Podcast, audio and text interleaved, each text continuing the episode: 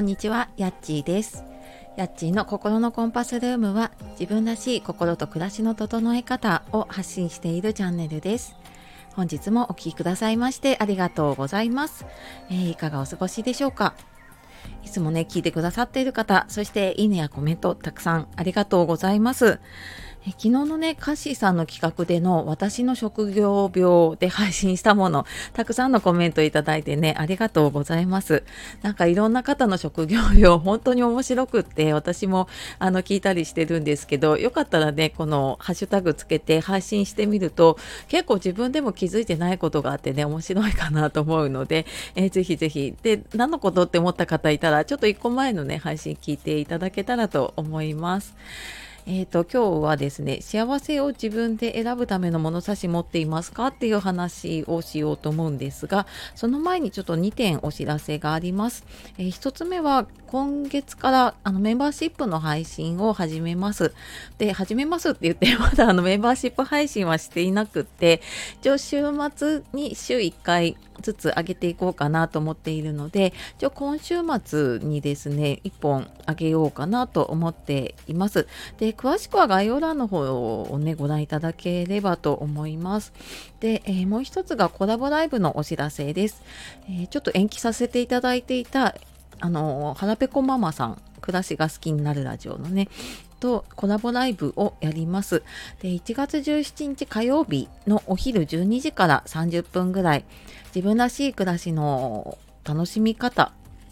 っていうのをテーマにしてお話をするのでよかったら遊びに来てもらえたら嬉しいです。はい、ちょっと前置きが長くなりましたが、えー今日のね、幸せを自分で選ぶための物差し持っていますかっていうことで、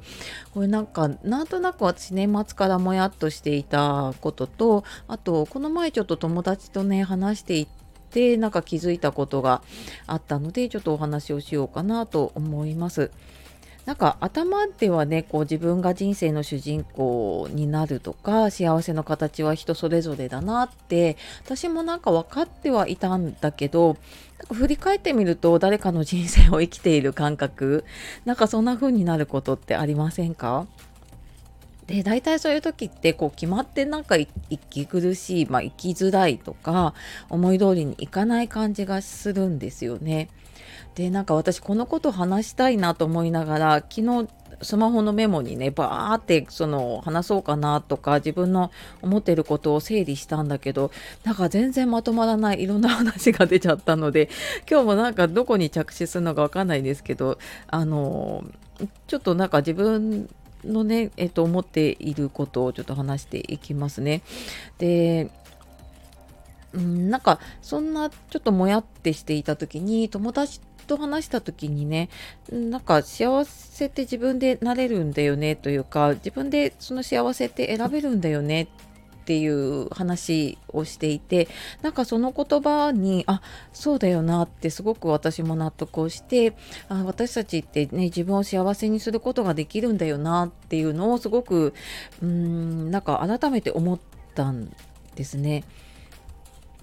で私はなんかずっとこう子供が生まれてからすごく働き方ずっと迷っていて、まあ、そういう方結構私もご相談受けるし多いと思うんですけどで、まあ、会社員で働いてたけどちょっと時短勤務にしたりあと、まあ、一回辞めてみたりねパートで働いたり今のフリーランスになったりっていうことでいろいろなんか選択肢もあるんだけど結局なんかその何をやりたいかっていうよりは自分がどうありたいのかっ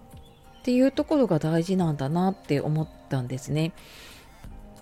で、まああのまあ、結局はね自分が何を優先したいかっていうところなんだけれどもやっぱりどうしても家庭を持ったりとかその子育てをしているとこうなんか母母だからとか妻だからこうしなきゃみたいなのってどこかにやっぱりね自分の持っているこう母親像だったりねいろんなものがあってついついその役割だったりとかこうするべきみたいなのを持ったままねできるものっていうのを ついつい考えちゃうんだけどなんかその重い荷物持ったままだとやっぱりあやっぱりできないよなってできない方をね探してしまうことが多いなって思っていて。でなんか私も会社で働いてた時って周りではやっぱり、まあ、今のね環境で嫌っていう人が多かったからなんか子供が小さいからとかで子供が成長していくともう年だからっていう感じでなんか、ん、できないわけというかね変わろうとしない方がすごく多かっったんですよね。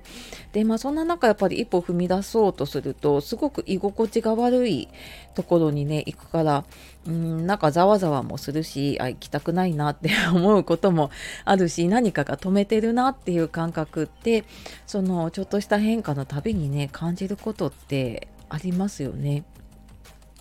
でじゃあなんかね幸せって自分がね選べるって言ってもなんかどうやって選べばいいのかなって思った時になんか自分にとって何が幸せかっていうのをまず知るっていうのも大事だしで何をしてる時がね自分が幸せかっていうことに気づくっていうのもすごく大事なんですよね。で私は NLP という心理学を学んだ時に価値基準って言われてたんですけれどもあのよく言うね自分の中の価値観の優先順位のことなんですけれども私はなんか自分のセッション継続のセッションを受ける方の時もそうだしタイムマネジメントでね時間の使い方の講座をやる時とかも結構最初にこの価値観の順位付けっていうのをやっていてであの何を大事にしたいのかっていうのを見つけた上でじゃあ何を優先して時間を使うのかとかじゃあ自分の人生ねこれからどうしていきたいのかっていうのを考えるようにしているんですね。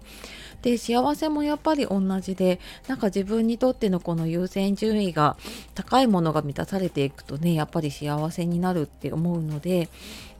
まあ、まずね自分を知ることもそうだしでなんかそれを自分が、うん、選んでもいいというかどこかでやっぱり自分でね止めちゃってることがあるなって思うし私もなんか年末モヤモヤしてた時ってなんかずっとこう我慢してたあることに気づいたんですね。でももうなんか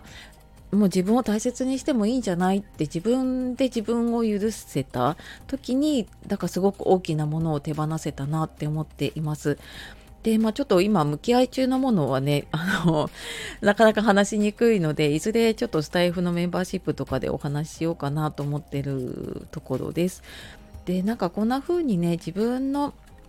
うん私にとってどうなんだろうとかね、うん、私の大切なもの私がこう幸せって思うものっていう自分の物差しっていうのをね持っていけるとすごく自分で自分をね幸せにできるんじゃないかなと思って今日は幸せを自分で選ぶための物差し持っていますかっていうことで、えー、お話ししてきました、え、最後までお聴きくださいましてありがとうございます。では素敵な一日をお過ごしください。じゃあまたね you